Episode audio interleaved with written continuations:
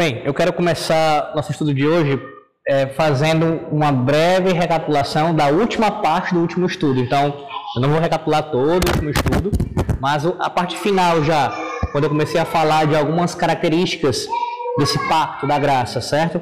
Então, eu vou fazer a menção aqui aos pontos que eu já tratei. Se não falar memória, eu citei, é, eu trabalhei em dois e citei o terceiro, não foi isso? Acho que foi isso. Então, vamos pegar o primeiro ponto, que foi sobre o fato de que este pacto é caracterizado pela graça, essa aliança é caracterizada pela graça. Eu vou trabalhar um pouquinho mais, ainda espero, no final desse estudo de hoje, nesse ponto, mas só é, iniciando com ele e provavelmente voltando no final do estudo, ah, aqui no início fazendo uma, uma recapitulação breve sobre esse ponto, né? O que nós queremos dizer com isso? Com o fato de que ele é caracterizado pela graça. Isso não significa dizer que o pacto, o primeiro pacto que Deus firmou com o homem no Éden, antes da queda, não havia graça. O pacto de obras, como a gente já trabalhou aqui durante várias aulas, nós vimos que ele também é uma manifestação da graça de Deus. Ora, por quê? Porque o fato do Senhor Deus, depois de criar o homem, estabelecer com ele uma aliança, é sim uma demonstração de graça. O Senhor não tinha nenhuma obrigação de fazer isso com, com o homem. Então, quando afirmamos que o pacto da graça é caracterizado pela graça, por graça, não significa dizer que não havia graça manifestada lá no pacto de obras. Já havia sim.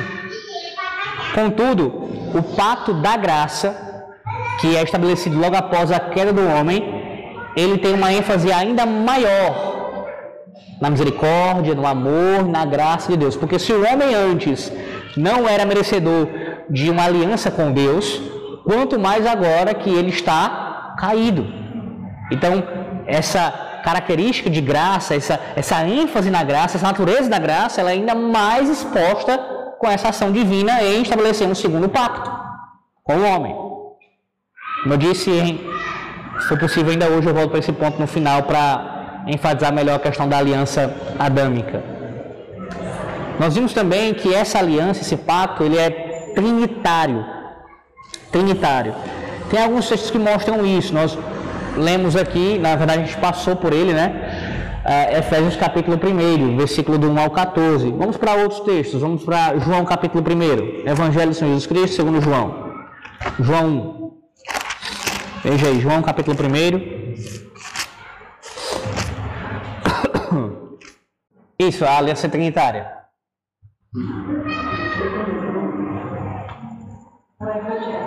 Isso, João 1, veja aí. A partir do versículo. Ah, eu queria pegar aqui o contexto maior, peraí.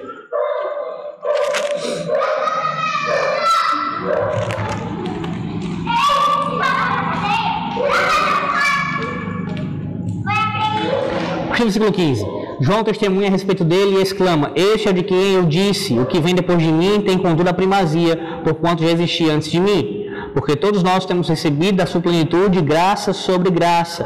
Porque a lei foi dada por intermédio de Moisés, a graça e a verdade vieram por meio de Jesus Cristo.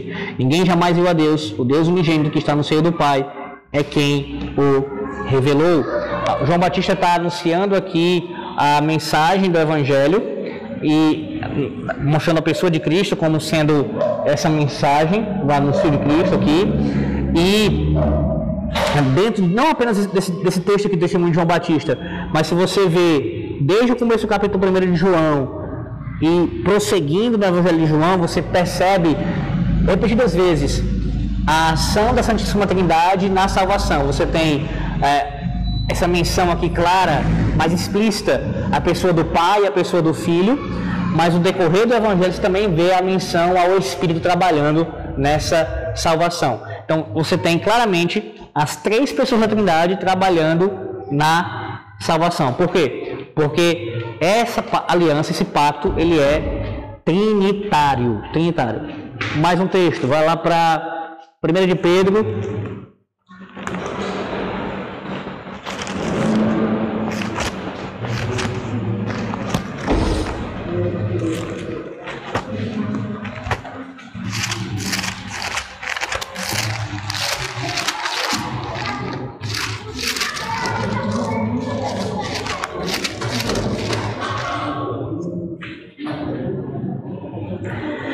1 Pedro, versículos 1 e 2, capítulo 1. Capítulo 1, de 1 de Pedro, versículos 1 e 2. Veja aí. Pedro, apóstolo de Jesus Cristo, aos eleitos que são forasteiros à dispersão no ponto, Galácia, Capadócia, Ásia e Bitínia, eleitos segundo a presciência de Deus Pai, em santificação do Espírito, para a obediência à aspersão do sangue de Jesus Cristo, graça e paz vos sejam multiplicadas.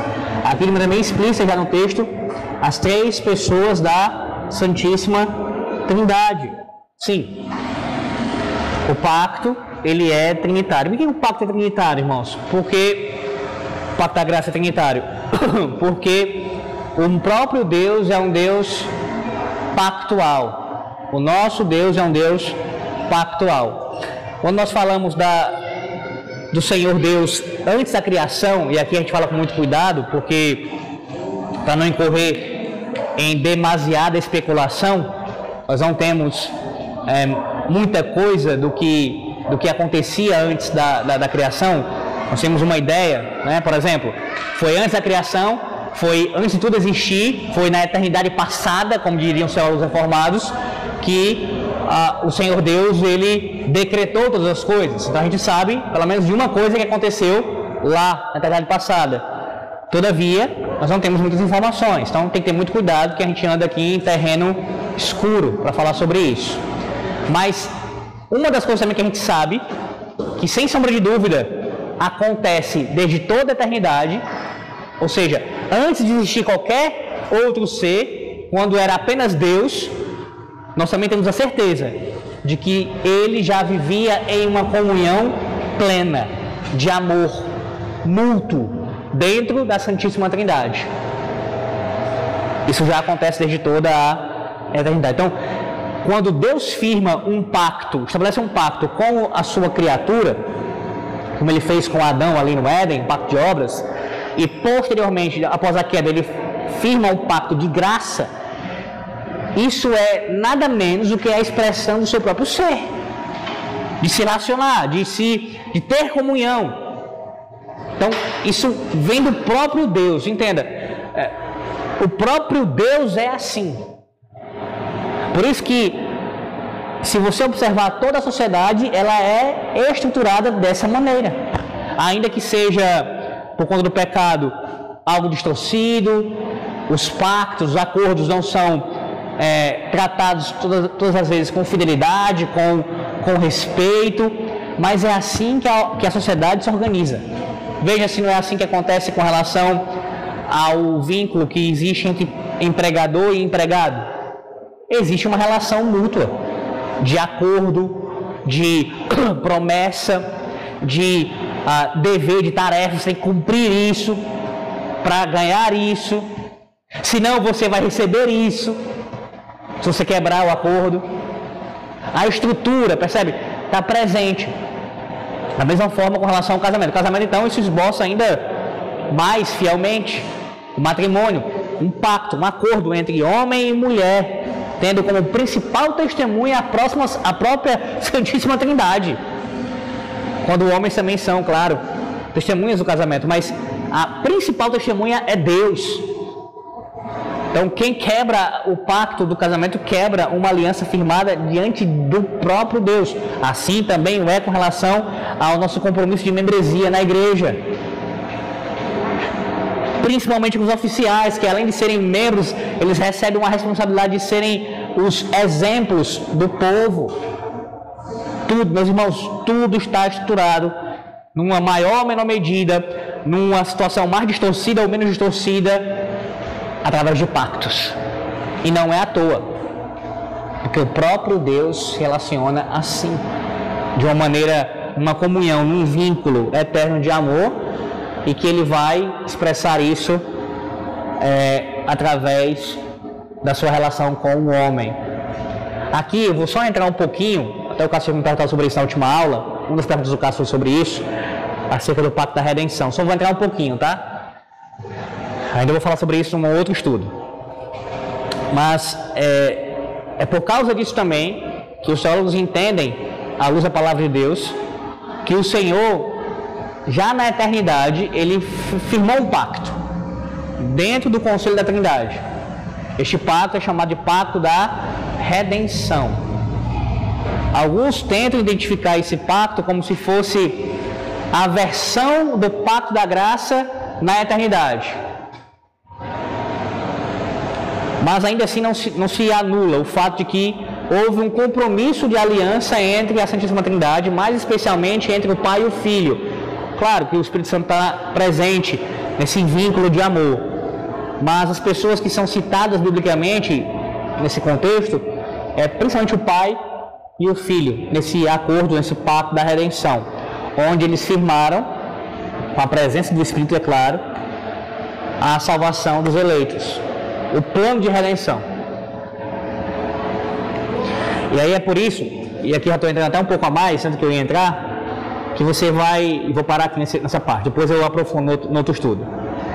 Mas é por isso que você vai ter, por exemplo, menções bíblicas, mas às vezes você. Com quem foi que Deus firmou o pacto da graça? Há textos que, que mostram como se fosse Jesus aquele com quem ele firmou o pacto, o pacto da graça. E já há outros textos que falam dele tendo um pacto com o seu povo. E Cristo é o representante do povo.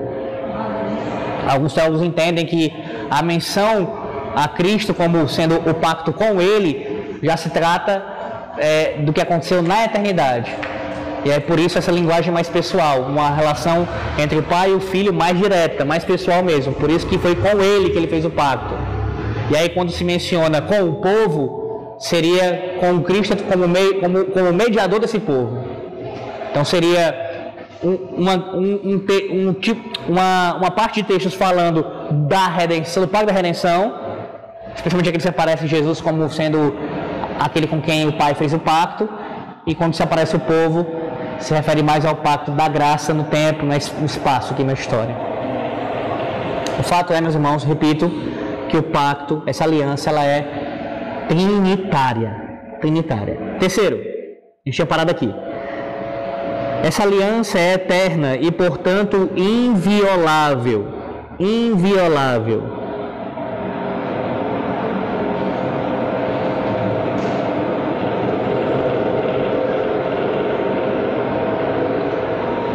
Ah, abra aí em Hebreus 9,17. Hebreus 9,17. Hebreus 9,17, quem encontrar pode ler. Ah, o fato dessa, dessa aliança ser eterna, ela, ela implica no fato de ser, inviolável, uh, e esta é uma das razões pelas quais ela pode ser chamada, como você vai ver aí em Hebreus 9,17, de testamento. Pois um testamento sai confirmado no caso de mortes, visto que de maneira nenhuma tem procedimento enquanto vive o testador.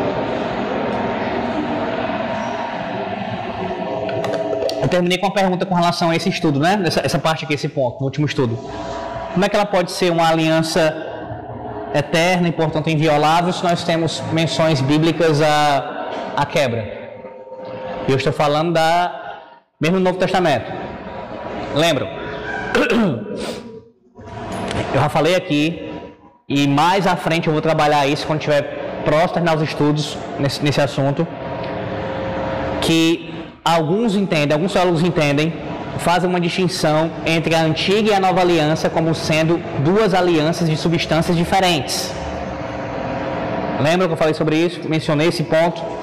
Então, a antiga aliança é uma aliança de uma substância, de um tipo, de uma essência, e a nova aliança é de uma outra substância, de uma outra essência. Nós reformados, nós não cremos nisso. Nós cremos que a antiga e a nova são administrações diferentes de uma só aliança, de um só pacto. Certo? Se nós cremos que é um pacto só, mas com duas administrações diferentes, nós sabemos que tanto na antiga aliança quanto na nova aliança nós temos textos bíblicos que falam da aliança sendo quebrada. Você tem isso no Antigo e Novo Testamento. Aliança sendo quebrada. Aqueles que enxergam uma diferença entre as duas alianças, antiga e nova, como algo substancial, eles vão dizer o seguinte: somente a antiga aliança poderia ser quebrada, a nova não pode. não pode ser quebrado. E aqui eu quero que você veja um fundamento importante para nós entendermos, quando eu chegar lá mais à frente, mas já estou dando aqui de cara, essa continuidade, para ver que é uma aliança só. Por quê? Se a nova aliança ela não pode ser quebrada, em sentido algum ela não pode ser quebrada, então nós temos um sério problema com alguns textos do Novo Testamento. Vamos lá, para alguns deles aqui. Vai lá para Hebreus. Você está em Hebreus já, né? Volte um pouquinho aí. Capítulo 6 de Hebreus.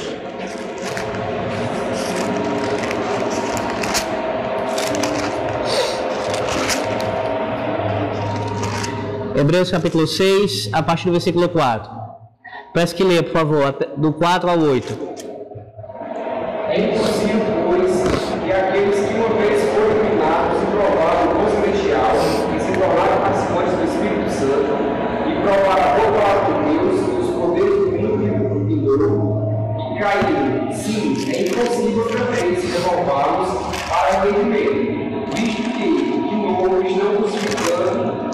Para si mesmo o Filho de Deus e expondo a ignomínia.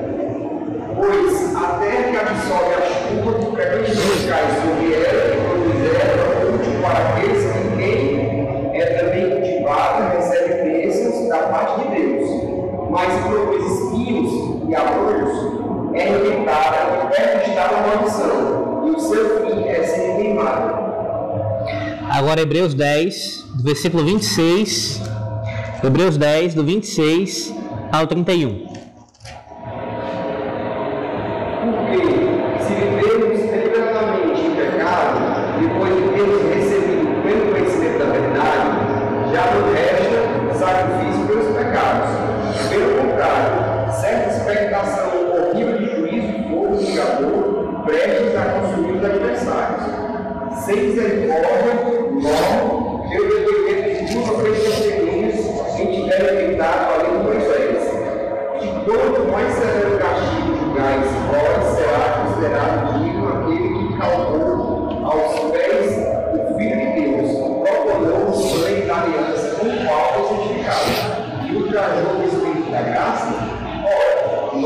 nós conhecemos aquele que disse: A mim pertence a vingança, eu retribuirei, e outra vez o Senhor julgará o seu povo. Horrível coisa é cair nas mãos do Deus vivo.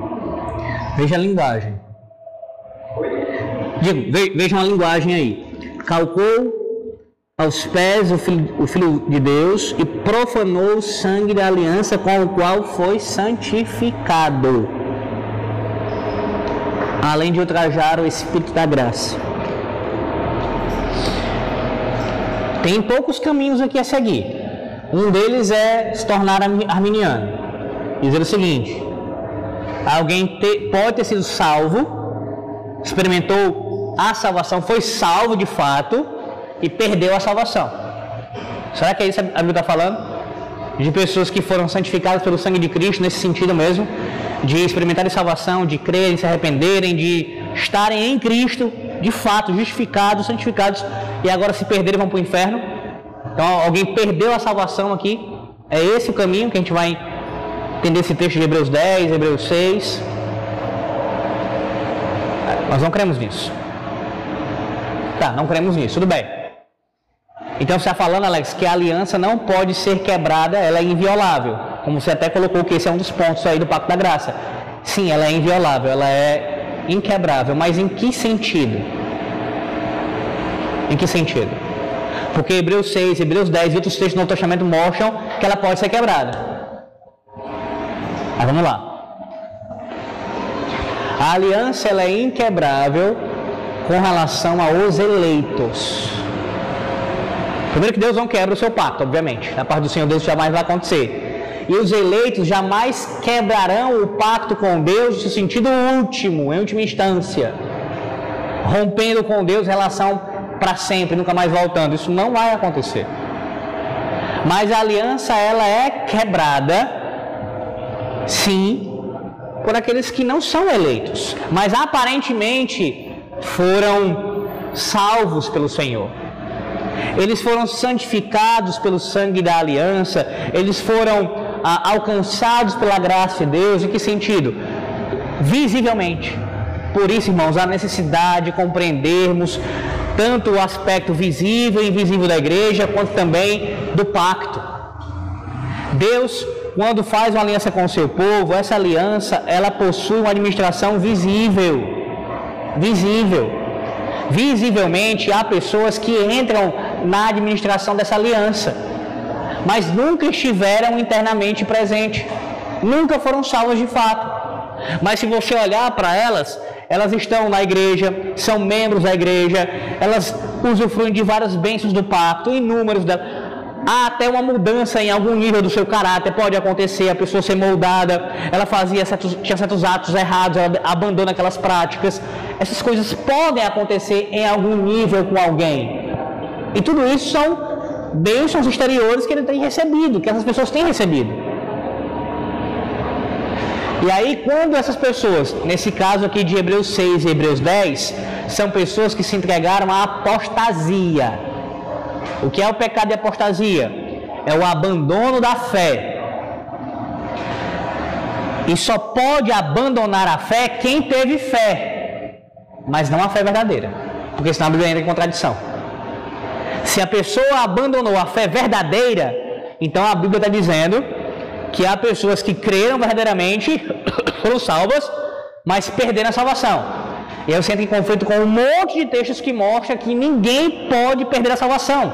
Porque Deus garante até o final a presença daquela pessoa na sua presença, em sua presença. Mas tem que ter perdido algum tipo de fé. O ímpio que nunca foi convertido, aparentemente, que nunca ouviu o evangelho, que nasceu viveu e morreu ímpio, sem nunca ter estado na igreja, sem nunca ter abraçado o Evangelho, ele não pode apostatar. Porque ele já é um ímpio. Não só internamente, mas visivelmente também ele é um ímpio. Ele é ímpio de todo jeito. O apóstata é quem esteve em nosso meio e saiu do nosso meio. Deu sinais, deu frutos de uma aparente transformação. E nesse caso, de muita mudança. Deu para enganar bem os olhos, os nossos olhos. Vocês estão entendendo o que eu estou falando? Pelo menos três categorias aqui. Os eleitos que quando são convertidos, claro que podem correr em graves pecados, podem até se afastar do Senhor durante um tempo, se é possível, mas retornam ainda. Retornam. Nem que seja no leito de morte, retornam. Tem os ímpios que nunca vão entrar na igreja, nunca vão abraçar o evangelho, nada, é ímpio e vai ser ímpio até morrer. E tem aqueles que são ímpios, entram na igreja, mas permanecem ímpios na igreja. Mesmo que externamente tenham mudado alguma coisa, ou muita coisa. E aí um dia, tem ímpios desse, desse grupo aqui, que estão na igreja visível, no pacto visível, que vão apostatar. Alguns vão apostatar. Alguns vão morrer ali com a falsa fé dentro da igreja. vai estar na igreja a vida todinha, morre na igreja e você acha que ele foi salvo, mas não era salvo. Só Deus sabe disso. A pessoa deu vários frutos que você viu, era salvo, mas morreu, mesmo na igreja, foi para o inferno. Porque lembre-se, a nossa confissão é bem clara quanto a isso. Não há salvação ordinária fora da igreja. Isso quer dizer, nós cremos que ordinariamente falando, alguém é salvo e ele vem e ele é salvo no contexto eclesiástico, ele, ele ficará dentro da igreja visível. Contudo, há pessoas que podem ser salvas e nunca ter sido membros de uma igreja. Talvez que não deu tempo, enfim. Já a igreja de Roma vai afirmar que para ser salvo tem que estar em conexão, em comunhão com a igreja de Roma. Senão não há salvação. Não há salvação fora da igreja, segundo a igreja de Roma. Não há. O contraponto de, ou melhor, a inferência disso é o que? Quem está em comunhão com Roma está salvo. Pelo menos tem garantido purgatório. Nós não cremos nisso. Quem está em comunhão com a igreja no Brasil está salvo. Vai pensando. Que por si só isso te dá garantia. Isso te dá segurança visível, te dá os meios de graça, te dá inúmeras bênçãos pactuais, mas não te garante salvação. Estar em comunhão plena com a igreja visível não te garante salvação. Você pode estar em comunhão plena com a igreja visível e ainda ir para o inferno. Então tem pessoas que sim, ah, estarão até o final de suas vidas em comunhão com a igreja visível, mas ainda assim não são salvas. Mas há dentre esses que não são salvos e estão em comunhão plena com a igreja visível, que apostatam. Que vão realmente negar a fé ainda aqui. Que vão. Que a gente vai descobrir, não só no dia do juízo, mas agora mesmo, que eles não eram dos nossos. Lembra da epístola de João? João fala que aqueles que saíram do meio deles, do meio da igreja, e não voltaram e foram embora é porque não eram dos nossos. Estavam no nosso meio, mas não eram dos nossos. Apóstatas. Abandonaram a fé. A fé cristã, a fé verdadeira. Mas eles nunca tiveram no seu coração, em seu íntimo, a fé verdadeira de fato. Só externalizaram isso, a fé verdadeira. Mas nunca foi algo para eles real, no coração deles. Sim, Sim. Aí pronto. A figura do joio no meio do trigo se encaixa muito bem com relação ao que eu falei de pessoas que é, permanecerão como o joio até o final e só o Senhor vai saber quem é. Agora, claro que tem joio que pode acontecer antes do Senhor manifestar no meio da igreja. Olha, porque Deus faz isso? Ao longo do tempo ele vai, purificando sua igreja e vai tirando pessoas ali que ele aqui mesmo já exerce juízo a pessoa apostata, a pessoa abandona a fé. E tem casos que o joio vai com o trigo até o final. E aí só no juízo a gente vai saber, eita, fulano era joio. Pois é. Pois é. Então, o pacto é inquebrável, o pacto é inviolável? É. Em que sentido? Claro, no sentido do Senhor, é óbvio com relação ao povo, quanto aos eleitos. Os eleitos jamais vão quebrar o pacto no seu sentido final. Mas o pacto é quebrado corriqueiramente por pessoas que professam falsamente a fé. Ele é quebrado o quarto. Ele é quebrado. Eles juraram submeter, mas nunca foram de fato convertidos.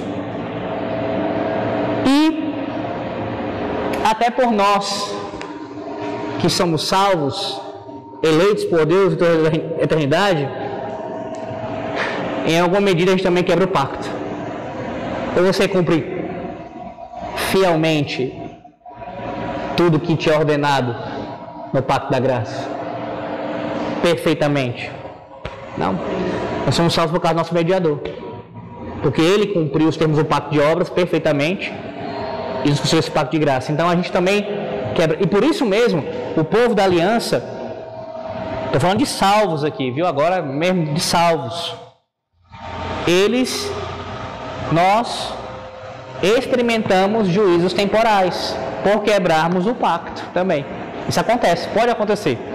Não acontece toda vez que a gente quebra, porque se você parar a pensar, se eu recebesse um juízo temporal, não estou falando de inferno, tá? Deixando bem claro, o inferno não pode, nós não podemos ir para o inferno porque Cristo experimentou o inferno na cruz do Calvário por nós. Estamos livres do inferno. Mas se nós experimentássemos juízos temporais aqui nessa terra, toda vez que a gente quebrasse o mandamento, me diga um só dia que a gente teria sossego. Não teria. Hoje eu já tive um, amanhã vou ter mais outro, na, no sábado também está garantido, já todo dia eu vou largar uma peia. E grande, e grande. Deus vai ah, trazer problemas de saúde para mim, para minha família, vai trazer é, problemas relacionados à questão financeira, a tudo, o tempo todo, o tempo todo, o tempo todo, não vai ter sossego, porque eu quero os mandamentos dele com frequência. Perfeito. Perfeito, isso mesmo. Isso mesmo. Exatamente. Mas em algumas ocasiões ele pode suscitar isso. Principalmente, uma das razões para isso acontecer, a gravidade da quebra. A gravidade da quebra pode sim trazer um juízo temporal.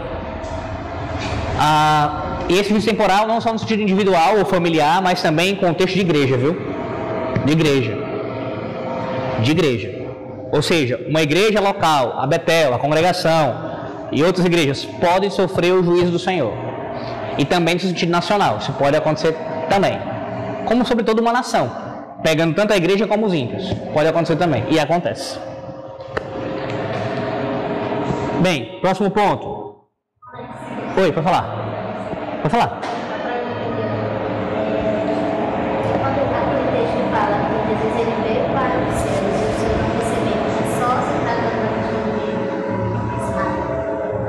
Sim, sim, com relação à igreja da antiga aliança. Até, até a nova aliança ser é, inaugurada por ele, né? No caso, como a gente vai ver mais na frente, essa nova administração do Pacto da Graça, a plenitude do Pacto da Graça, que é a nova aliança que nós cremos, até ali a igreja, a igreja era o povo de Israel, os judeus. Isso não visível, isso não significa dizer que Deus não salvava pessoas de outras nações. A gente acabou de ler um texto aqui, segundo Reis capítulo 5, que viu o Senhor salvando Naamã, que era um Ciro, fora de Israel. Então, Naamã, por mais que ele nunca tenha se tornado judeu, israelita, ele fez parte da igreja invisível. Como faz? Está com Cristo. Mas a igreja visível do Senhor na antiga aliança, até a nova aliança inaugurada, era Israel. Então, quando o texto fala disso, está falando com relação à igreja da antiga aliança. A igreja da antiga aliança não recebeu. Nesse sentido, né? Nesse sentido institucional, porque tiveram judeus, obviamente, que creram em Jesus. Creram nele. Tanto é, creram nele enquanto ele estava ali, é, ministrando, pregando, curando, mas e também depois. Muitos creram nele, judeus, muitos. Tanto é que, até eu preguei nisso domingo agora à noite. A carta aos Hebreus ela é escrita com o propósito de falar para judeus que estavam sendo convertidos ao cristianismo e estavam pensando em regredir, em voltar para os tipos, as, os, os, os, as sombras né, da antiga aliança. Por quê? Porque eles sofreram uma perseguição os judeus não convertidos, eles acabavam é, perseguindo os judeus convertidos. Perseguindo em todos os sentidos, perseguindo fisicamente, perseguindo através de argumentos e tal. Está vendo? Aí eles, alguns estavam pensando em voltar. E aí outros hebreus mostram, pode observar aqui, o tempo todo ele está mostrando a superioridade de Cristo sobre todo o resto. Sobre os anjos, sobre Moisés, sobre Arão, sobre todo o sacerdócio faraônico, Cristo superior, Cristo superior. Está vendo a loucura que é se vocês voltarem? Vocês não podem voltar. Não façam isso. Vocês vão largar aquilo que é o cumprimento, aquilo que é a plenitude, por aquilo que era a sombra, que apontava ainda para o que viria. Nós já temos isso agora conosco. Então esse é o argumento dele principal que está percorrendo a epístola. Então, tiveram judeus convertidos, obviamente, né? mas a igreja, no seu sentido institucional, especialmente ali pelos líderes fariseus, que estão à frente da igreja naquele período, rejeitaram. Rejeitaram. Então a igreja, nesse sentido, rejeitou o Senhor. Deu para entender? Quarto, a aliança, o pacto da graça, é particular, não universal. E aí, deixa eu explicar isso. Aqui não é uma negação da da, da marca do Pacto da Graça, essa característica universal quanto à a, a etnia. É claro que ele é universal. Não, não, não é um pacto firmado apenas com um povo étnico ali, não. Há eleitos de todas as nações. Então, qual é o sentido aqui? O pacto ele é, da graça particular e não universal. É em contraste com o pacto das obras. Como assim? O pacto das obras, o Senhor Deus firmou com Adão e toda a sua posteridade, toda a sua descendência física. Quem está incluso no pacto das obras? Todos os homens, sem exceção. Deus firmou com todos os homens. Quando Adão, quando Deus entra em aliança com Adão, ninguém está de fora, ninguém está excluído. Ele era o nosso representante, meus irmãos. Então todos nós, todos, todos, todos, desde Adão, fomos ali representados por ele naquele pacto. É universal. O da graça não é universal nesse sentido. Porque quando Deus firma um pacto da graça, com, tendo Cristo como mediador, não é com toda a raça humana, mas é particularmente com os eleitos. Nós podemos falar de expiação limitada, ou definida, ou particular. Por quê? Porque a obra da redenção é apenas para os eleitos. Portanto, o pacto da graça é firmado somente com os eleitos. Eu estou falando isso aqui, asseverando, deixando bem claro esse ponto, mas lembrando a vocês o que eu falei há pouco, porque isso serve, servirá para mais para frente. Não esqueça as informações. Qual? Quando eu digo que o pacto é firmado apenas com os eleitos, isso não significa dizer que na sua administração visível, externa, não contenha não eleitos. Contém. Contém. Muitos não eleitos estão no pacto da graça, externamente falando. Assim como podemos afirmar que muitos não eleitos estão na igreja, externamente falando, ou visivelmente falando. Se a gente não fizer essa distinção entre visível e invisível, externo e interno, as confusões serão inúmeras. Você pode cair no catolicismo romano, você pode cair no arminianismo, você pode cair, é, em comparação a esses dois menos graves, mas ainda assim tem sua gravidade, na teologia batista, de igreja. Tem que distinguir externo e interno, visível e invisível. A gente vai ver isso com mais calma ao longo do tempo. Não vai falar sobre isso. Nem se preocupe, tá? Paulo fala sobre isso também, mas que fala, né? Nem era assim, Perfeito. Perfeito. Perfeito. Você pegou um dos textos áureos para isso, Romanos 2.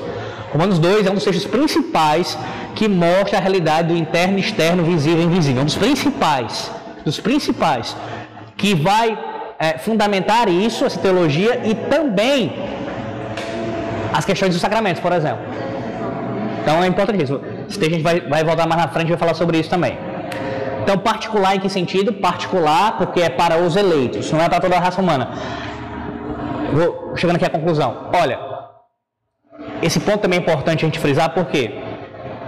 Porque se nós não cremos que o pacto da graça é apenas com os eleitos, meus irmãos, qual é uma das implicações disso? Se o pacto da graça é com toda a raça humana, significa o quê? Que todos serão salvos. É uma implicação lógica. Se Deus fez um pacto com toda a raça humana, assim como foi com Adão, Adão representa toda a raça humana, Jesus ali toda a raça humana também, então todo mundo vai ser salvo.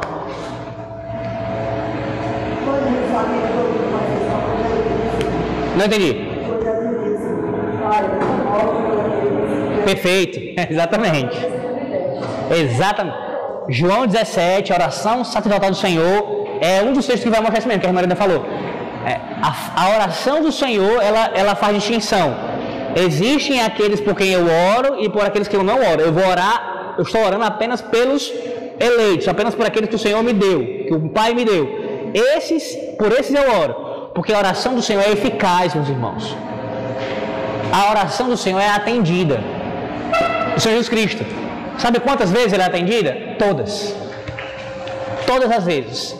Não tem uma vez que ele ore e não seja atendido. Quer ver um exemplo disso? Quando ele intercedeu por Pedro. Pedro, presta atenção no estudo da, da Betel. Pedro, ele nega o Senhor três vezes. E a gente tende a olhar para o pecado de Pedro, pelo menos assim eu já percebi isso, né? as pessoas não vendo a gravidade que foi aquele pecado. Porque além de negar o Senhor, ele o nega com juramento, atraindo sobre si juízo na fala dele. E está no mesmo contexto da traição de Judas. Porque isso foi também traição. Isso foi traição. E qual é a diferença entre os dois? Aí você vai dizer, claro, eu sei, Alex. Um se arrependeu, o outro não. É verdade. Mas por que, que isso acontece com um e com o outro não? Porque Jesus falou: o diabo te requereu para peneirá-lo. Eu roguei por ti, Pedro. Então, o que fez diferença foi porque Jesus intercedeu por um e por outro não. Jesus intercedeu por Judas. Ele não orou por Judas. Ele não rogou por Judas. Ele não morreu por Judas. Essa é a diferença. Que quando um se arrepende, o outro não. Um está se arrependendo porque a obra do Senhor fez isso. A sua pessoa garantiu isso. Como consequência, ele se arrepende. E Judas não, porque foi feito por ele. Então é importantíssimo sim a gente fazer a distinção, vendo que ela é particular e não universal nesse sentido. Forra, Cássio. comentário sobre isso também, é, vamos falar, se fosse o caso dela ser universal e ela pode ser rejeitada pelos homens, isso é o mesmo que dizer que ela não é eficaz. Tá? Perfeito. Porque se ela pode ser rejeitada, se ela, se o sangue precioso de Jesus pode ser rejeitado, pode não trazer a salvação, ela não é eficaz. A gente acabou então texto aqui de falar, né? Perfeito. Exatamente. E aí você fala o que eu ia agora tocar no último ponto dessa parte, que é isso mesmo. Em conexão com sua fala.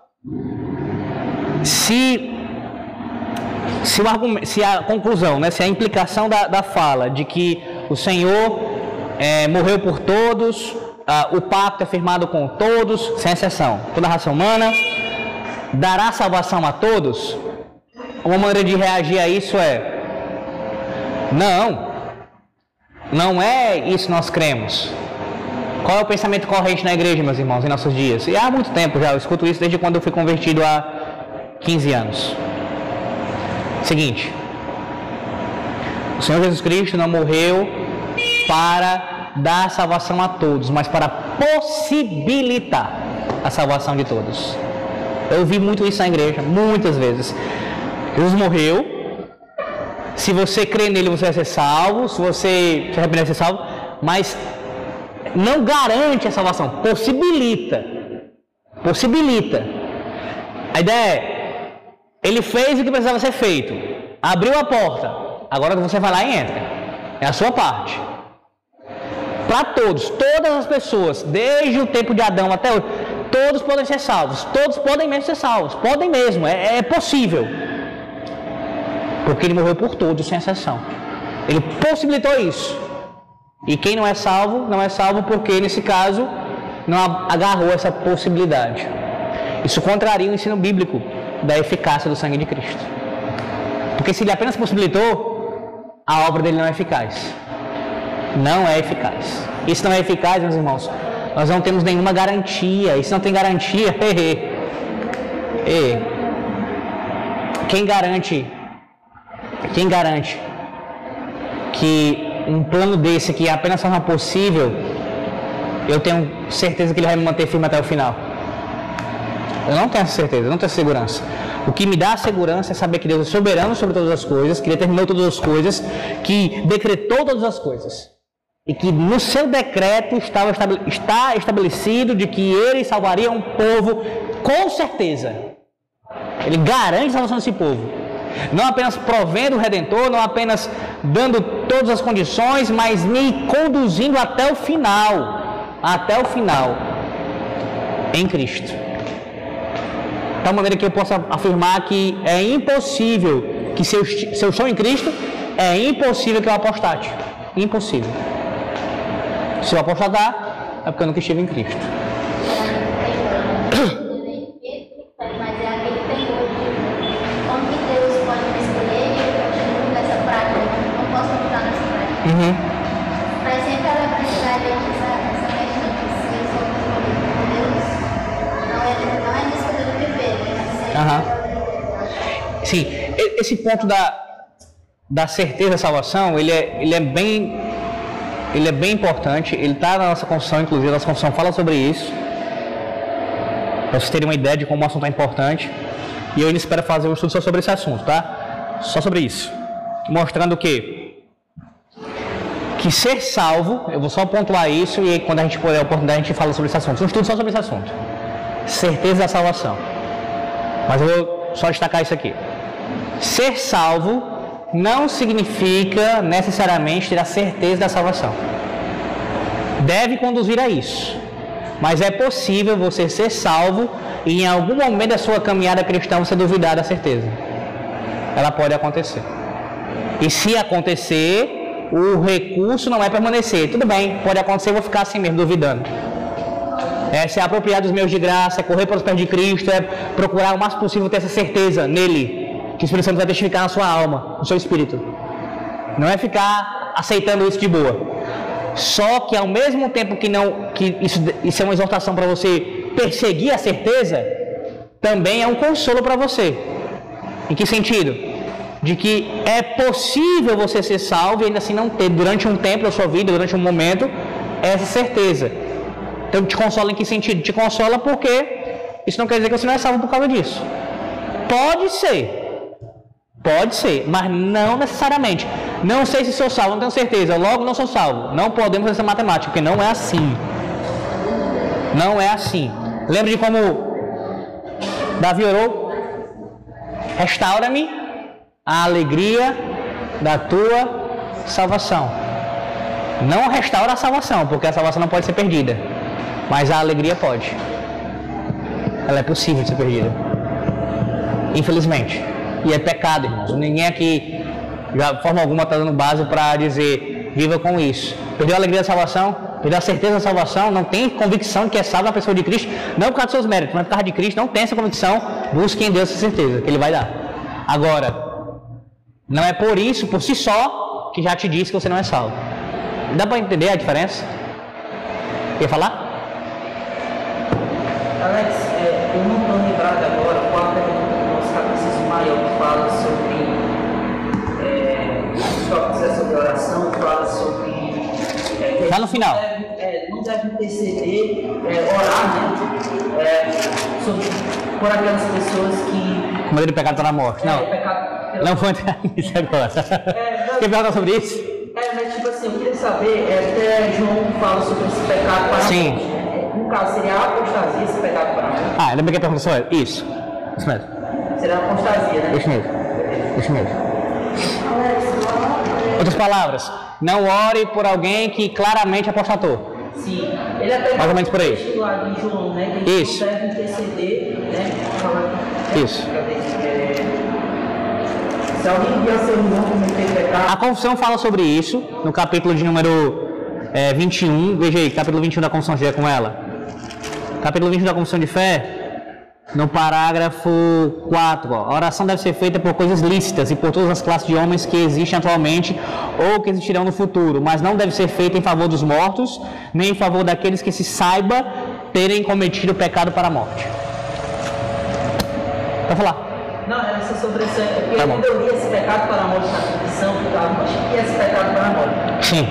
No caso é a apostasia, faz sentido. Uhum.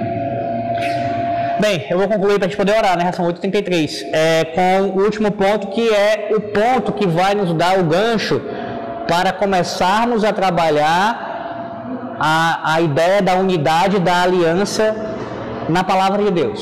Ou colocando de outra forma, como é que a gente pode verificar à luz da Bíblia que o pacto da graça é apenas um sob administrações distintas? Como é que a gente vai verificar isso? Começaremos, se Deus quiser, na próxima quinta-feira. O ponto que vai dar o gancho é esse agora. Vamos lá. O último ponto de hoje é essencialmente, o pacto da graça é essencialmente o mesmo em ambos, em ambas as dispensações embora com mudanças na forma da sua administração. Essa é a quinta característica e última de hoje. O pacto da graça é um só, ou aliança da graça é uma só. Em ambas as dispensações, embora nós tenhamos sim é, mudanças nas suas administrações, nós temos é, diferenças nisso, de como ele é administrado.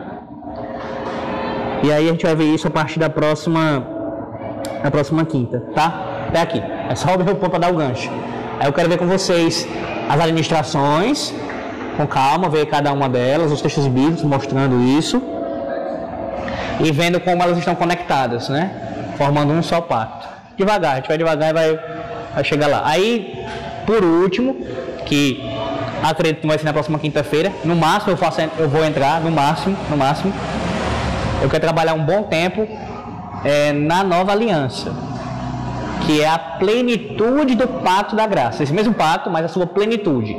Aí eu vou trabalhar um pouco mais nele. Vem em alguns textos, né? Como aquele de Hebreus 8, Jeremias 31, textos que falam de uma maneira como se fosse diferente, né? Dois pactos substancialmente diferentes.